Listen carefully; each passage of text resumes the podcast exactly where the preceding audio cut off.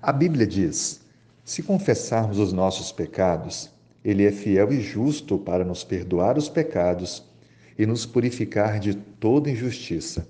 Primeira Epístola de João 1, verso 9. Não há erro que Deus não possa perdoar. Se Deus perdoa, então eu também devo perdoar. A confiança no cônjuge após uma traição pode ser reconstruída, desde que ambos decidam lutar pelo casamento. Quem traiu deve mudar de atitude, agindo de forma mais transparente possível, falando sempre a verdade, sendo paciente e respeitando os sentimentos do seu cônjuge, admitindo seus erros com humildade e deixando que esse assunto seja abordado para esclarecimentos.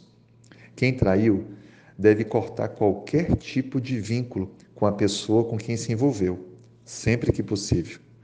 Agora, quem foi traído precisa lançar sua mágoa diante de Deus e pedir a cura.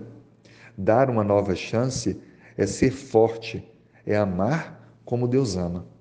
A confiança poderá ser recuperada totalmente, desde que o casal se coloque totalmente nas mãos de Cristo, a rocha do lar colocando Deus em primeiro lugar e permitindo que Ele restaure o amor, a amizade, o diálogo e a confiança, não há traição que possa destruir aquilo que Deus uniu.